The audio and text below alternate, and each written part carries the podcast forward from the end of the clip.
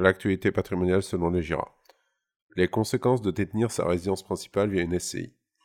Détenir sa résidence principale par le biais d'une SCI est juridiquement possible, que la société soit transparente ou imposée à l'IS.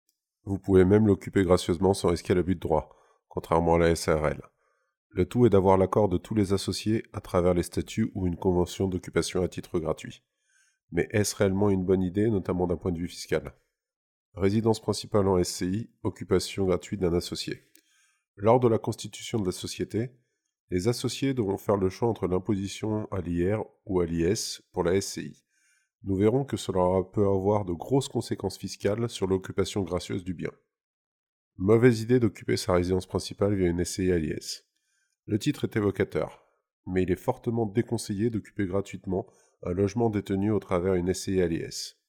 Et cela, à moins que vous ne souhaitiez en essuyer les conséquences défavorables que ce soit. Pour la société. Dans ce cas de figure, la SCI devra intégrer un loyer fictif correspondant à la valeur locative du bien. Nous entrons dans le cadre de l'abandon de loyer. A contrario, toutes les charges afférentes au bien deviennent déductibles. Si la société ne réintègre pas un loyer fictif, ou que ce loyer soit anormalement bas par rapport à la valeur du marché, nous sommes confrontés à un acte anormal de gestion. Cela implique qu'aucune charge ne peut être déduite, que ce soit les dépenses somptuaires ainsi que les amortissements.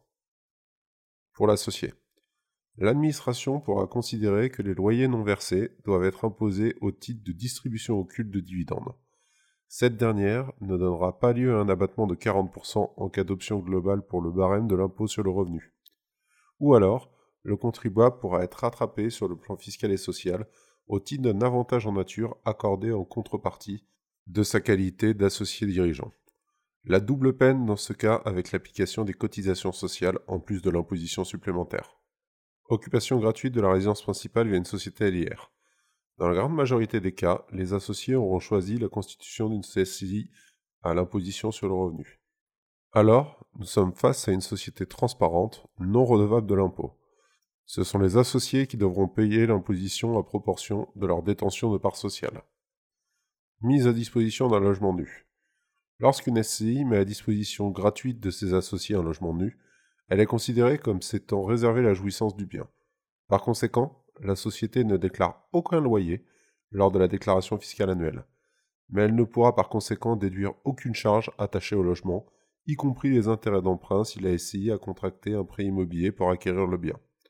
Pour autant, d'un point de vue comptable, les sommes versées par les associés pour rembourser le crédit seront inscrites en compte courant d'associés. La SCI, même si elle n'a pas perçu de loyer, doit procéder à une déclaration 2072 l'année de sa constitution. Elle sera en revanche dispensée dans les années ultérieures si la société ne perçoit et ne verse aucun revenu. Remarque importante sur les charges. La notion de charge est essentielle car si les dépenses d'entretien, impôts, taxes et assurantes afférentes à l'immeuble sont mises à la charge de l'associé occupant, la mise à disposition gratuite peut être requalifiée en contrat de location. La mise à disposition d'un logement meublé à titre de résidence principale. La SCI peut mettre à disposition de l'un de ses associés un logement meublé. Pour être fiscalement considéré comme meublé, le bien immobilier devra comprendre 11 équipements de confort décrits par la loi. Le cadre fiscal sera celui des bénéfices industriels et commerciaux pour les associés personnes physiques ou celui de l'IS pour les associés personnes morales.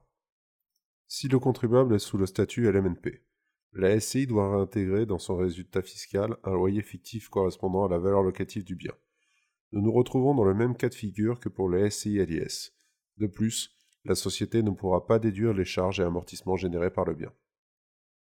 Si le contribuable est sous le statut du LMP, la société n'intègre pas les loyers dans le résultat fiscal.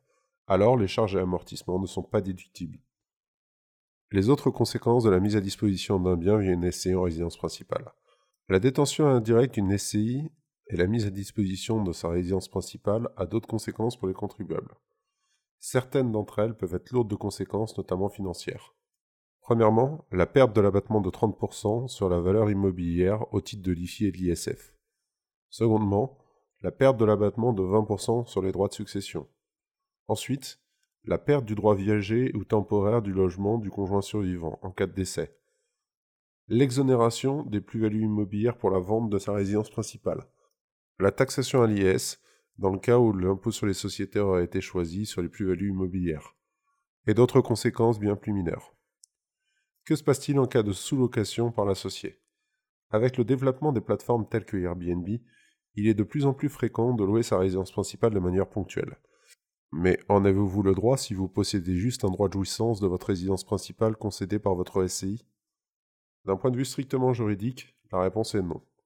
Par défaut, la location nue ou meublée n'est pas autorisée lors d'une mise à disposition d'un bien à travers une SCI. La société peut toutefois autoriser de manière expresse la sous-location du moment qu'elle reste ponctuelle. Fiscalement parlant, l'associé qui a perçu les revenus de la sous-location n'aura rien à verser en contrepartie à la SCI. Un régime de faveur existe concernant l'imposition sur le revenu jusqu'au 31 décembre 2023. Les loyers d'une sous-location de sa résidence principale ne seront pas imposés s'ils sont inférieurs au plafond suivant. Pour les locations habituelles d'une ou plusieurs pièces, pour 2019, 187 euros par an en Ile-de-France, 138 euros dans les autres régions. Pour les locations saisonnières, le plafond est amené à 760 euros par an. Si les loyers perçus excèdent ces plafonds, cette location meublée sera imposée selon le régime des BIC. Le bien n'appartenant pas au bailleur, il ne pourra pas prétendre aux amortissements comptables. La location du bien par une SCI en tant que résidence principale de l'associé. Pour éviter tout problème d'ordre fiscal, il est possible d'être locataire d'un bien que l'on détient en partie par l'intermédiaire d'une SCI. Un braille devra être signé entre la société et l'associé. Ce dernier devra prévoir un loyer de marché.